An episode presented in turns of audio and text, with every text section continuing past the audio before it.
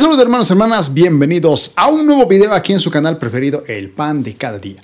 Les hablo su fiel hermano y servidor Yasmani Delgado y si en esta oportunidad continuamos con la sexta clase de este programa. Bien, básicamente hemos terminado hablando acerca del velo, como en el Antiguo Testamento había un velo que separaba el lugar santo del lugar santísimo. Y esto del velo estábamos hablando básicamente que el Apocalipsis es como si lo oculto, lo misterioso, esos secretos ocultos del futuro, estuviesen cubiertas por un velo.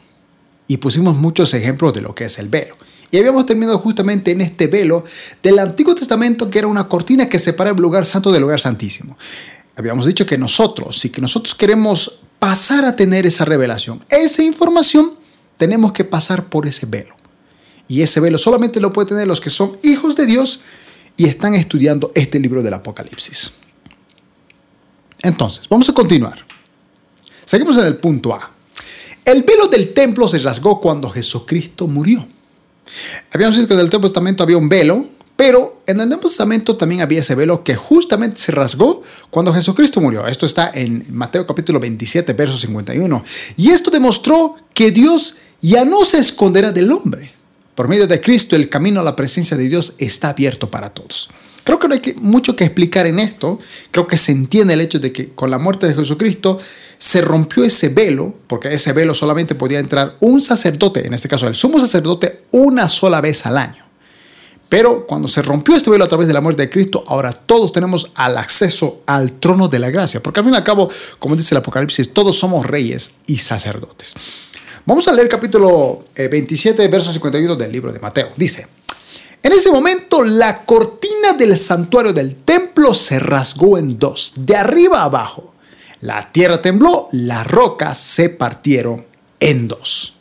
Un momento muy épico. Y de la misma manera, en el momento que empezamos a leer el Apocalipsis, es como si un velo, ese velo se rompe y accedemos a los misterios del reino.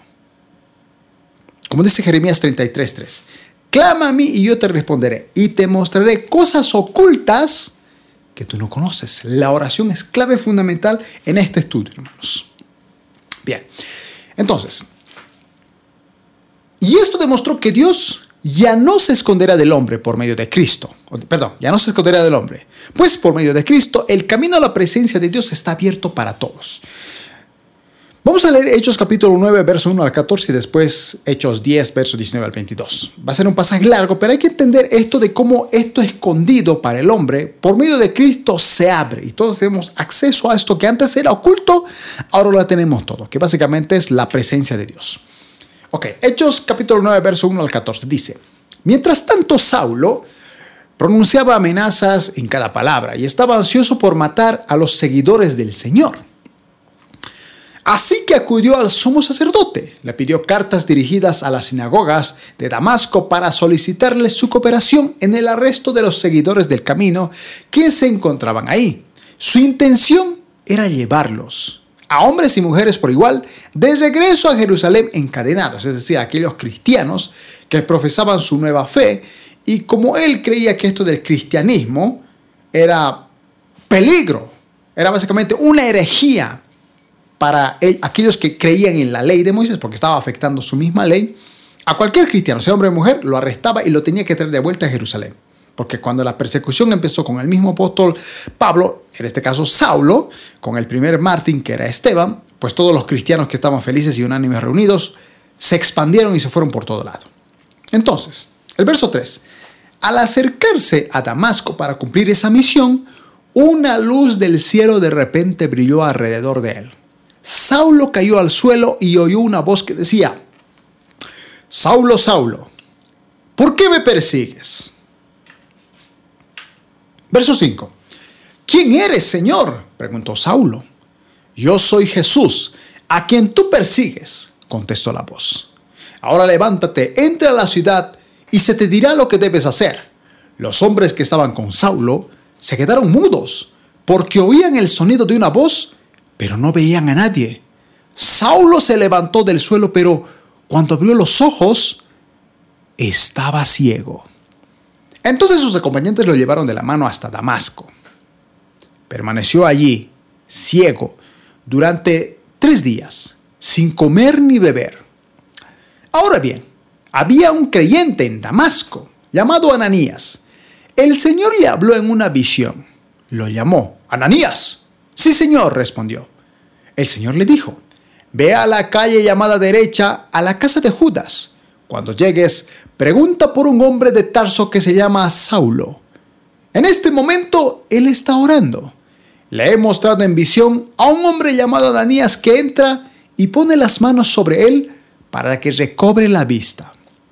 Pero Señor, exclamó Ananías, he oído a mucha gente hablar de las cosas terribles que hace este hombre. Les ha hecho a los creyentes de Jerusalén. Además, tiene la autorización de los sacerdotes principales para arrestar a todos los que invocan tu nombre. Hermanos, este pasaje muestra el momento de la conversión de Pablo. En el momento de que Saulo tiene un encuentro con el mismo Jesucristo, quien lo llama a él quien lo deja ciego y que él mientras oraba en una visión ve que un hombre Ananías, que allá había sido llamado por Dios, se va a encontrar con él para recobrar la vista. Hermanos, si bien esta es una historia que tiene que ver con la ceguera, como él dice que tenía como una especie de escamas en los ojos, tenemos que entender que de la misma manera, cuando nosotros queremos leer el Apocalipsis, tenemos como ese encuentro con Jesús que nos venda los ojos. Es difícil interpretar el Apocalipsis. Por eso insisto, hay mucha gente que lee el Apocalipsis y rápidamente tiene miedo, dice, pero no entiendo desde los dragones, que la mujer, la gran Babilonia, qué feo el infierno, no me gusta el Apocalipsis. Debería encantarnos el Apocalipsis, hermanos. Porque así como tenemos desde Génesis un inicio de la historia de la creación del hombre, la historia tiene un final. Jesucristo va a vencer y el hombre es salvo. Porque el hombre fue creado en el Edén para tener comunión cercana con Dios. Porque dice que Dios se paseaba en medio del Edén y el hombre estaba ahí. Pero en el momento que entra el pecado del hombre, ocurre la separación. Porque Dios es santo. Y aquel que está en pecado no puede acercarse, porque el que está en la oscuridad no puede. Usted ha visto la oscuridad y la luz juntas? Imposible. El momento que usted prende la luz, la oscuridad se va. En el momento que el sol se enciende, la sombra trata de esconderse por todo lugar. La única manera de estar cerca de la luz es que tú seas parte de la luz. Hermanos, si nosotros queremos entender la revelación, tenemos que pedir a Dios que nos quite, como a, como a Saulo, quien se convirtió en Pablo, esas escamas dice que durante tres días estuvo sin comer ni beber, orando. Y Dios le reveló que alguien iba a venir. Hermano, posiblemente yo en este, en este, en este aspecto, yo pueda ser como Ananías. Quien voy a ir a usted, usted tiene el privilegio de tener este estudio. Y usted tiene que abrir su corazón y su mente para que esas escamas sean abiertas a través de la palabra de Dios. Lo que yo le voy a contar, hermano, no es una revelación que Dios me ha dado. Todo lo que yo digo está en la palabra de Dios. Al igual que usted, que usted en este caso está aprendiendo, yo también he aprendido, a mí también me han enseñado. Y lo que he recibido de gracia, lo doy también de gracia a ustedes. Pero, hermanos, ustedes tienen que orar, meditar y estudiar el Apocalipsis. Le reto, hermano, que usted empiece a leer Apocalipsis. Empieza a leerlo. Todavía no estamos empezando ni siquiera el capítulo 1 porque esta más la introducción, viendo el nombre del Apocalipsis, el autor, el contexto, pero léalo para que usted aprenda. Bien. Hechos capítulo 10, verso 19 al 22 dice, Entre tanto, mientras Pedro trataba de descifrar la visión, el Espíritu Santo le dijo, tres hombres han venido a buscarte, levántate, baja y vete con ellos sin titubear. No te preocupes porque yo los he enviado. Entonces Pedro bajó y dijo, yo soy el hombre que ustedes buscan. ¿Por qué han venido? Ellos dijeron, nos envió Cornelio, un oficial romano. Es un hombre devoto y temeroso de Dios, muy respetado por todos los judíos. Un ángel santo le dio instrucciones para que vaya a su casa a fin de que él pueda escuchar tu mensaje. Hermanos, Fíjense, antes de que ocurriera este pasaje de Cornelio, un gentil, oficial romano, respetado por los judíos, Pedro había tenido una visión. Había bajado un lienzo, él había visto unos animales impuros y una voz que le decía mate y come. Era básicamente el significado de que Dios le decía que el mismo evangelio que tiene un judío lo puede tener un gentil. Porque para el judío, el evangelio, bueno, la ley o su Dios solamente era para los que eran judíos. Pero aquí Dios nos está dando un dato muy interesante. Cornelio fue a buscar a este tal Pedro y este Pedro recibió la misma visión. Hermanos, hay algo que tenemos que entender. Estos dos ejemplos bíblicos no recuerdan cómo se usaban los velos. Todos los ejemplos que hemos dado. Todos. Apocalipsis quita el velo en dos sentidos, hermano. Ese velo va a ser quitado de usted. Y usted va a tener una revelación impresionante. Va a conocer los tiempos finales y va a saber en qué momento estamos. No sabemos el día ni la hora en que Cristo va a llegar. Pero tenemos que ser entendidos en los tiempos. Él dio señales. Y, no, y ojalá, hermano, no seamos como estas siete iglesias. Cinco en mal estado y las dos más o menos. Entonces, el Apocalipsis quita el velo en dos sentidos. Número uno, primero, nos revela a Cristo en su gloria. Miraremos ilustraciones de Cristo en el capítulo 2 y a través de todo el libro. Ese es lo primero que tenemos que entender, ese es el primer sentido de quitarnos el velo. Que nos revelamos en el Apocalipsis, se nos revela a Cristo en su gloria total. Y miramos ilustraciones de Cristo. El segundo sentido es que aparte el velo que oculta los acontecimientos futuros, incluyendo el retorno de Cristo para derrotar el mal. Y, hermano, tienen que entender que las dos cosas vienen Apocalipsis. Número uno, nos revela quién es Cristo, quién es Él después de la muerte, cómo es con su victoria, quién es Él ahora, quién va a ser cuando venga. Y como segundo, vamos, el Apocalipsis nos muestra los acontecimientos futuros. No crea que solamente vamos a hablar de acontecimientos futuros, tenemos que también ver a Cristo, porque es Cristo el que vence en esta historia. Entonces, no vamos a tratar de separar a la persona de la profecía del futuro. Porque si bien hay acontecimientos importantes, lo más importante es que Cristo vuelve. Y no podemos sacar a Cristo de este Apocalipsis. No trate de separar a Cristo de esta profecía, hermano. En el Apocalipsis, los dos temas están entrelazados. La revelación de Cristo y su victoria futura. Y estas señales, porque tenemos que estar alertas a lo que está por venir. La siguiente imagen, hermanos, que ustedes están viendo básicamente es la isla de Patmos y su puerto moderno que tiene 16 kilómetros de lo largo y 10 kilómetros de ancho. Básicamente es la imagen de lo que se conoce como la isla de Patmos, donde el apóstol Juan recibió esta revelación del Apocalipsis. Apocalipsis es una combinación de tres formas de escritura. Hermano, esto es muy importante que usted lo entienda. El Apocalipsis es una combinación de tres formas de escritura. La primera, la primera forma es apocalíptica. Así tenemos que entender y tratar de leer el Apocalipsis como algo apocalíptico. Este libro, hermano, este último libro de la Biblia, comienza con la revelación, es decir, Apocaliptus del griego, en Apocalipsis 1.1, esta forma de escrito usa visiones, símbolos para revelar el futuro. Otros ejemplos de estos escritos son Ezequiel, Daniel y Zacarías. Para este estudio del Apocalipsis y los tiempos finales vamos a utilizar más que todo Daniel, pero también parte de Ezequiel y Zacarías. Entonces, la primera eh, Apocalipsis es una combinación de tres formas de escritura. La primera es apocalíptica. Apocalipsis 1, verso 1 dice, la revelación porque revelación viene de Apocalipsis, que básicamente viene del griego, que significa Apocalipsis.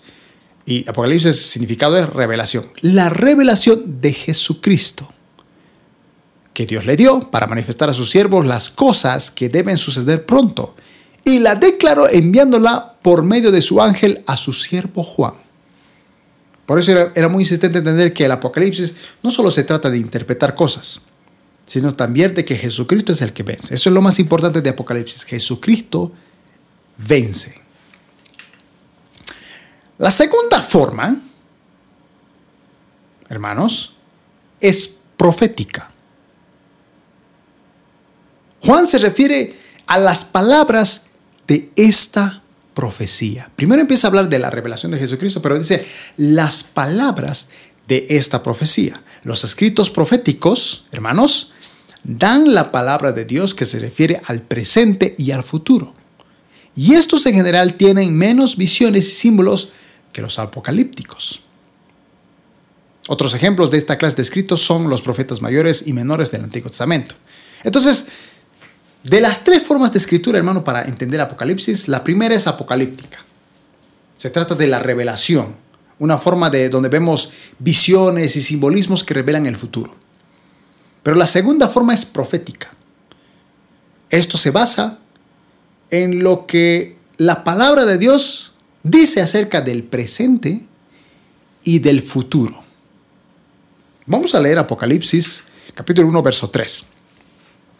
En la Reina Valera dice, bienaventurado el que lee y los que oyen las palabras de esta profecía y guardan las cosas que en ella están escritas, porque el tiempo está cerca. Hermanos, a diferencia de otros libros, tanto del Nuevo y del Antiguo Testamento, es el Apocalipsis el quien dice, bienaventurado el que lo lee. Por eso yo no entiendo que hay mucha gente que dice, no, no quiero leer Apocalipsis porque me da miedo y todo. Hermano, usted nada más leyendo Apocalipsis ya es bienaventurado. Lea Apocalipsis, hermano. Antes de que empecemos a leer versículo por versículo y estudiemos todo lo que tenga que ver con estos acontecimientos finales, hermano, usted empieza a leer y va a ser bienaventurado y el velo se va a abrir. Esta revelación de los acontecimientos futuros de la gloria del mismo Jesucristo va a ser manifestada a sus ojos, a su mente, a su espíritu. Lo va a entender todo y va a saber específicamente en qué tiempo estamos. Dice, y los que oyen la palabra de esta profecía y la guardan, y guardan las cosas que ya está escritas, son también bienaventurados. Y aquí viene lo interesante, porque el tiempo está cerca. Hermano, ese tiempo está cerca. Se escribió hace muchísimos años atrás, cuando Juan ya era anciano. Y usted sabe que esto de los tiempos finales no es novedoso. Se ha venido diciendo desde años, años, cuando yo, tenía, yo era pequeño, hermano. Y en la iglesia donde yo asistía, cuando llegó el año 2000, Faltaba unas horitas para que sea año 2000. Me acuerdo en la iglesia y en muchas otras iglesias todos los hermanos estaban como que ya va a ser el fin del mundo y los tiempos finales. No había la revelación que tenemos ahora. Y muchos años atrás, peor, hermano, en la época de Martín Lutero, uno de los reformadores, él creía que estaba peleando con el anticristo, él creía que el Papa era el anticristo. Eso pasó hace muchos años atrás. Y fíjense, en esos años Juan dijo, el tiempo está cerca. Ya han pasado un promedio de dos mil años. No sabemos específicamente cuándo sea. Muchos dicen que va a ser pronto. El día la hora nadie sabe. Lo que sabemos es que Cristo va a venir como ladrón en la noche. En el momento donde estemos durmiendo, en el momento menos imaginado, menos pensado, va a llegar. Pero nosotros tenemos que entender las señales. Por eso leemos Apocalipsis y estudiamos esto. Para comprender los tiempos del fin en qué tiempo estamos. Bien, llegamos a la recta final, hermanos hermanas. De cualquier manera, si el video le ha encantado, hermano, apóyenos con un like, un me gusta y también déjenos un comentario. Díganos qué le ha parecido esta enseñanza. Por otra parte, también díganos de qué país está mirando este video. Suscríbase a este canal y tenga activada la campana de notificaciones, hermano. Y comparta este video con sus amigos, con los hermanos de congregación. Compártelo en grupos de Facebook, grupos de WhatsApp. Lo que usted recibe de gracia, délo también de gracia, hermano. Le invitamos a que usted. Recuerde que si quiere, es la primera vez que ve estos videos, en la descripción tenemos links. Tenemos desde el primer video de este curso de Apocalipsis, en la descripción de este video, Tenemos también ahí debajo otros cursos de teología como un panorama bíblico del Nuevo Testamento, panorama bíblico del Antiguo Testamento, están en la descripción de este video. Recuerden que subimos videos de lunes a domingo. De lunes a viernes subimos tres videos, tres cursos de teología. Los días sábados tenemos el sector de una promesa para ti con la hermana Priscila. Y los días domingos tenemos un mensaje poderoso para comenzar bien la semana. Además, le invitamos a que pueda seguirnos en nuestras redes sociales. En Facebook, Twitter e Instagram estamos como el pan de cada día links oficiales en la descripción de este video. Y también le pedimos, hermana, hermana, que si usted quiere comunicarse con nosotros, quiere hacernos algún pedido de oración, una consejería, puede mandarnos un mensaje de texto o un mensaje de WhatsApp al número de WhatsApp que tenemos en la descripción de este video. Bien, hermanos hermanas, me despido y nos vemos en el siguiente video. Que Dios los recontra bendiga.